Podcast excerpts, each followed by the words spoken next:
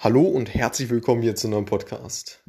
DevOps ist im Grunde genommen das Bindeglied, also der Prozess von einerseits denjenigen, die eben diese Software halt coden, also diesem Development-Team. Und wenn diese Software nun gecodet ist, also ähm, ja, nutzbar gemacht werden soll, dann wird diese Software durch diesen, ja, durch die, den DevOps-Prozess letztendlich äh, geschleust, um dann, wenn es durch diesen Prozess durchgelaufen ist, dann im, ja, im Operational Team, das sind diejenigen, die diese Software halt nutzbar machen, also auf Servern, äh, ja, so nutzbar machen, dass für den Endkunden halt äh, ja, aufgerufen werden kann und eben ja, immer verfügbar ist äh, und äh, äh eine gewisse Schnelligkeit hat. Ne? Also für den, für den Endkunden halt eben ja, sehr äh, komfortabel nutzbar ist. So. Und dieser Prozess ist eben, ja, das, das was dazwischen steht, ist eben, eben dieser DevOps-Prozess. So, von einerseits dem Development-Part wird durchgeschleust durch eine CI-CD-Pipeline, also Continuous Integration, Continuous Deployment und alles, was da noch zugehört.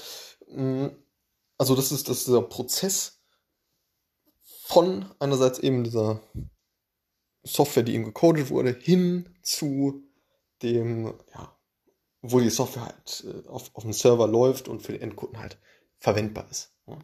Und für wen ist das jetzt spannend, beziehungsweise wer verwendet das von den ja, Analytics-Positionen, irgendwie Data Analyst, Data Scientist, Data Engineer. Da ist es, ist es so, dass der Data Engineer äh, am, am meisten auf jeden Fall damit äh, zu tun hat. Und ähm, genau, das eben auch äh, verwendet, also eben auch DevOps betreibt. Und genau, warum? Äh, die Data Scientists und Data äh, Analysten arbeiten ja zumeist mit ja, irgendwie ein BI-Tool wie Adobe äh, Analytics, äh, Power BI, äh, Tableau etc. Und, und diese Software wurde ja bereits äh, durch diesen DevOps-Prozess geschleust. Also steht ja schon dem Endkunden zur Verfügung. Also das ja im, im, im, Grunde genommen du oder der äh, Data Scientist, Data Analyst, der diese Software verwendet. So. Und ne, das, das ist ja quasi danach. Das heißt, der Data Scientist, Data Analyst hat eher weniger Kontakt mit diesen, äh, ja, mit dem DevOps-Prozess an sich. Mm, der, äh, ja, der Data Scientist, der eventuell ein Modell kreiert hat oder irgendwie, äh, äh, ja, ein, eine Software äh, letztendlich geschrieben hat, der hat da wahrscheinlich noch mit Kontakt, weil diese Software ja letztendlich auch ja, äh, zur Verfügung gestellt werden soll, wiederum für, für andere Endkunden. Und äh, da wird der, äh, von meinem Verständnis her, wird der Data Scientist dann eben einen Auftrag an den ja, Data Engineer geben. Und jetzt kommen wir, kommen wir näher an das Thema. Äh, wird der, wird der äh, Data Scientist eben für, sein, für seine Software, die er eben gecodet hat, äh, eben so einen Auftrag geben, ein Ticket einstellen beim, beim Data Engineer, damit diese Software letztendlich ja, deployed wird. So. Und das heißt, der Data Analyst eher weniger Kontakt mit diesem DevOps-Prozess, der Data Scientist schon eher. Er führt, äh, er führt diesen DevOps-Prozess nicht durch, oder äh, monitort diesen, diesen DevOps-Prozess nicht, sondern er lässt das Ausführen von meinem Verständnis her äh, von anderen äh, ja, äh, Mitarbeitern oder Teammitgliedern, wie auch immer, äh, die die Richtung, ja, die vielleicht speziell für DevOps eingestellt sind, die äh, Data Engineering als Position sich, sich nennen und genau, also Data Analyst eher weiter weg davon, weil er ja, diese Endtools verwendet, äh, ne, die schon lange durch sind, äh, durch diesen DevOps-Prozess, beziehungsweise ja, äh, ja, also DevOps-Prozess ist, ist, ist, halt äh, sehr iterativ, also er läuft immer durch, aber der Data Analyst äh, kriegt davon nichts mit. Das heißt, er arbeitet mit den äh, ja, bereits fertig für ihn auf dem Server bereitgestellten Software. Also Data Analyst eher weniger Kontakt, Data Scientist schon ein wenig eher, wie gerade erklärt, wenn er eine Software deployen möchte oder deployen lassen möchte.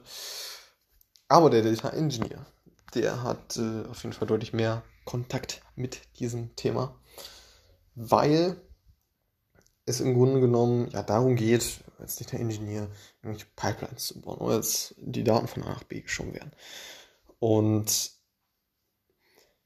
da ist es eben, eben schon so, dass, dass dieser, ja, letztendlich diese, diese Pipelines, die eben erstellt wurden, durch, durch einen äh, Prozess laufen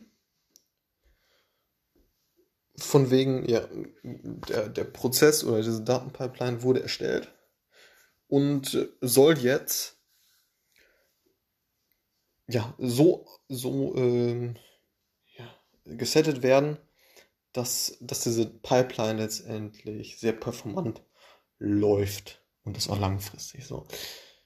Und genau, da äh, wird dann letztendlich wieder dieser DevOps-Prozess angewendet. Das heißt, DevOps-Prozess, das sind verschiedene Schritte, die möglichst automatisiert aufeinander folgen.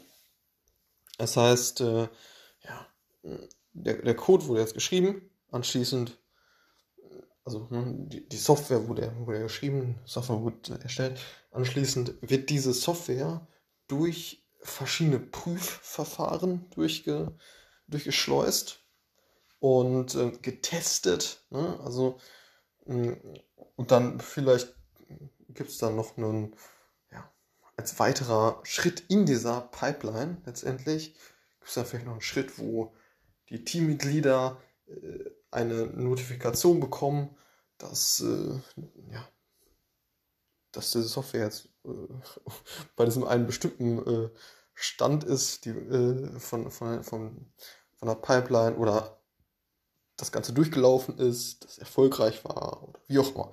So, aber das ist, das, das ist ein Kernthema, dass, dass halt dieser Prozess, dieser DevOps-Prozess möglichst komplett automatisiert ist. Damit eben diese, ja, eben dadurch, dass das, äh, wenn Menschen da rangehen, das natürlich deutlich fehleranfälliger ist.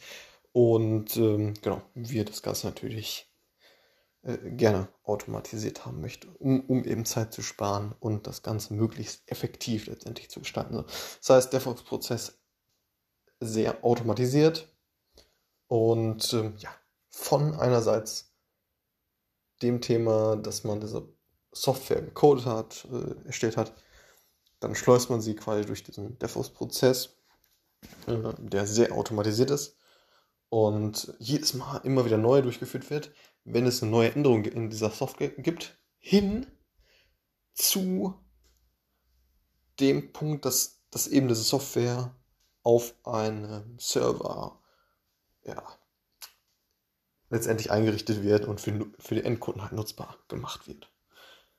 Das war's mit diesem Podcast. Sprich, der Ingenieur hat äh, in dem Fall am meisten Kontakt mit äh, DevOps. Allerdings äh, sollten Data äh, der Analysten und der, der Scientisten das ganze Konzept auf jeden Fall mal gehört haben. Alles klar, bis zum nächsten Mal. Ciao.